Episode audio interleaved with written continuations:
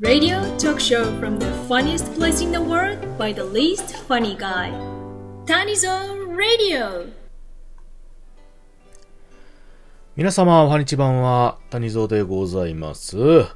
えー本日はいただいておりましたお便りをちょっと紹介していこうかなと思っております。えっ、ーと、収録等々ですね、えーを聞いていただきました。あその感想等々をね、ちょっと紹介させていただきます。個人的な応援についてはちょっとクリックの方だけさせていただきますので、そちらの方もすべて目を通しておりますが、あ本当にいつも皆様応援、お便り、そして配信を聞いていただきまして、誠にありがとうございます。ということで、ちょっとだけね、えーご紹介をしていこうかなと思います。そしたら、まずは、ビューティー、しんくるみさんからいただいております。ありがとうございます。えーこちらですね、えっと、先日収録であげました時刻のお話を中心にいただいております。はい。えー時刻の話面白かったです。時刻行きたくないなぁまあそうですよね。私も行きたくはない。消しゴムなんて盗まないし、いいカーだってこんな血くれてやるから時刻だけは嫌です。あれに行ってもなお拷問を受けるのでしょうかえー物を持ちすぎない話も教訓になりました。あんたひととけよってきっと泣きながら片付ける日が来るでしょう。ということで、えーありがとうございます。えーと、時刻のね、お話と、お物がね、部屋にたくさんあってという話。どっちも収録の方であげたお話の感想をいただいております。ありがとうございます。時刻ね。そう。私もね、ちょっとこういう、なんていうかな、まあ、死後の世界っていうのかな。あーちょっと想像上の世界っていうのって、すごくね、えー想像力をかき立てられて好きなんですけども。で、地獄ってね、まあよく言いますけども、地獄地獄ってね、地獄に落ちろとかね、地獄行くでっていう話で言いますけども、まあ実際どういうところかというのをこれ調べてみますとね、意外と面白かったり、興味深いなっていうことがございました。ね、この消しゴムなんて盗まないし、カーだってね、血をくれてやるからっていう話なんですけども、これね、あの、収録を聞いていただければわかるんですが、地獄に落ちるには条件がありまして、なんかね、何階層か、あ地獄が分かれてましてね、その中の、生前に行う行為によって、えー落ちる地獄が変わってくる。まあ、罪が重くなるというのかな。そういった条件にね、これ当てはまるお話でしてね。うんまあ、ちょっと聞いていただければ、あどういった内容かわかるかなと思いますけども。はい。あの世に行ってなお拷問を受けるのでしょうか？あの世に行ってなおということは現世で拷問を受けてるってことですか？そういう人生、えーですか？まあ、それはそれでちょっとなかなかあの、ドンマイっていうね、お話なんですけども。まあでもね、生きてるだけでも、なんていうのかな、辛いというよりも、まあまあ人生生きるだけでも大変なところは多いですけれどもね。まあ、この人生でね、結構苦労してっていう方が、なお、この亡くなった後にね、えー地獄というとこに落ちて、えーま、大変な思いをするというのは、まあ理不尽尽きるんですけれども、ただまあ、それを回避すると言いますかね、えー極楽浄土、いわゆるこう、幸せな、死後の世界に幸せかどうかっていうのもあれなんですけどもね。まあ、あいい感じのところに行くための条件とかもありますので、よろしければいろいろ調べていただきまして、また私のね、配信聞いていただいて、えーちょっとその条件に当てはまらない、もしくはクリアするような、あー行為を全生前にね、行っていただきますと、きっと、おいい感じになると思いますので、えーぜひとも頑張っていただければと思います。まだ、なんとかなります。もうなんとかならんとこもありますけど、まあ、カーをちょっとやっちゃったらもうアウトなとこもあるんですけどね。はい。で、まあ、物をね、持ちすぎない話ということで。ええまあ、いろいろね、部屋に溜め込んでしまいますからね。これもね、さっきの地獄の話とも関連してまして、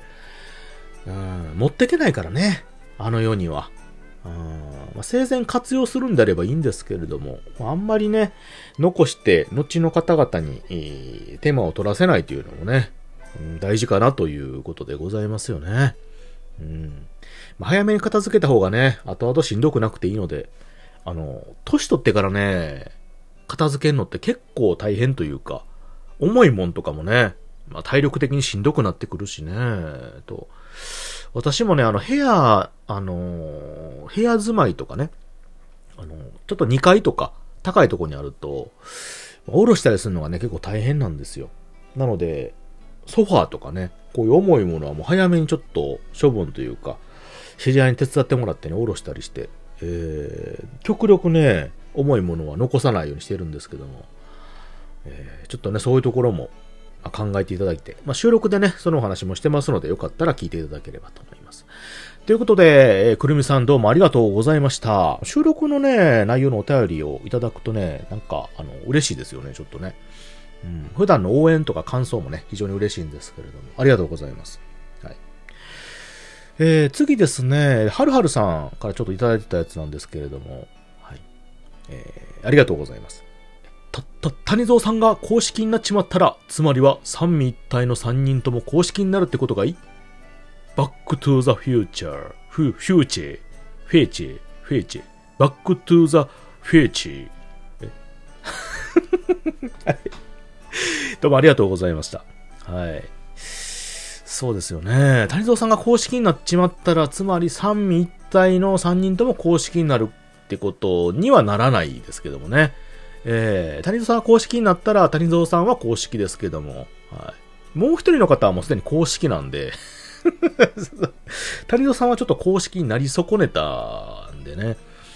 えー、残念ながら私は公式ではございませんが、ただですね、まあ、公式に匹敵するというか、まあ、量がしてるぐらいのトークはしてると自負してますので、えー、ぜひとも谷蔵さんが公式になれるようにあの応援してください。よろしくお願いします。そうしたら、はるはるくんもまあ、公式に類するものと、三位一体なんでね、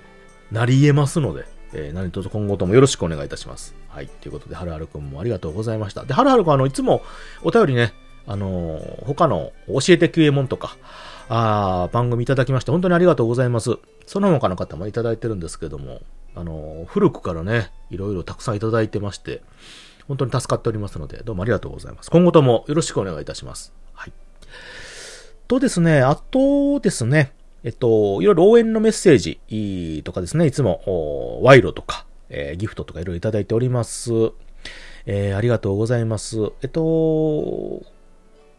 お名前の方は、そうですね、内容もありますので、ちょっと割愛をさせていただくんですけれども、それぞれ通知の方、あの、クリックいたしましたのでね、えー、行くと思いますけれども、本当にあの、ありがとうございます。えっとね、